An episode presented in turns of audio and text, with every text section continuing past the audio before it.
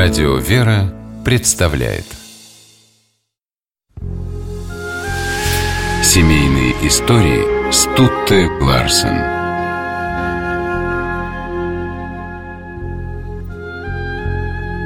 Он был для меня всем, говорит о своем единственном супруге народная артистка Советского Союза, певица София Ротару. В браке с музыкантом Анатолием Кирилловичем Евдокименко София Михайловна прожила 35 счастливых лет. Годы, проведенные с мужем, она называет лучшими в своей жизни, светлыми и благодатными.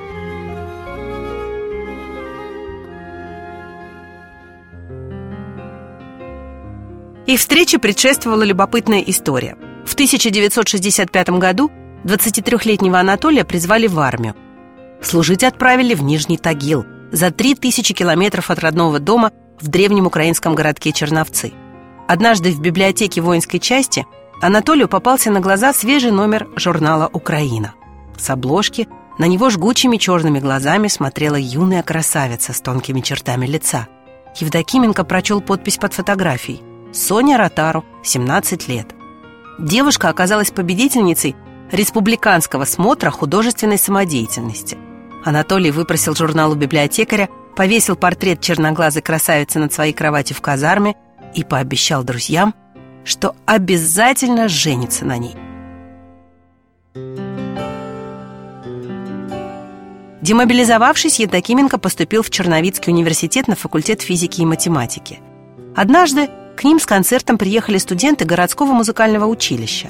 Анатолий с детства увлекался музыкой и сам играл в студенческом оркестре, поэтому пропустить такое мероприятие не мог – он занял место в первом ряду. Когда музыканты вышли на сцену, Анатолий не мог поверить своим глазам.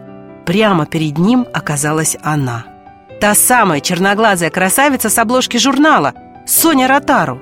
После концерта Евдокименко перехватил девушку у выхода из университета и сразу же признался в любви. София поначалу опешила от такого напора и не приняла слова парня всерьез. Но Анатолий каждый день стал появляться под окнами ее комнаты в общежитии. И Соня поверила ему. Молодые люди стали встречаться. Они гуляли по улицам или сидели на лавочке в городском парке, разговаривали. София рассказывала, как школьница пела в церковном хоре и как однажды за это ее чуть не исключили из пионеров. Анатолий вспоминал, как в детстве мама подарила ему скрипку, и он впервые соприкоснулся с волшебным миром музыки. 22 сентября 1968 года София и Анатолий поженились. Евдокименко к тому времени окончил университет, и его распределили на работу на военный завод под Новосибирском. Молодожены поселились в заводском общежитии. Ротара уже была победительницей конкурса народной песни на Всемирном фестивале молодежи и студентов в Болгарии. Они писали в газетах, приглашали в столицу, но София была счастлива рядом с мужем. Она стирала, готовила, а по вечерам пела в местном доме культуры – в 1971 году Анатолий и София стали родителями. На свет появился их сын Руслан. По дороге из роддома счастливый отец танцевал с сыном на руках. В этом же году у Ротару и Евдокименко появился еще один ребенок – ансамбль «Червона Рута». Супруги стали работать вместе. Анатолий полностью посвятил себя таланту жены. Он был постановщиком ее концертных программ, режиссером, продюсером, телохранителем. Все эти годы я ощущала его плечо – я знала, что мой тыл обеспечен, всегда чувствовала, что за мной стена, вспоминает София Ротару.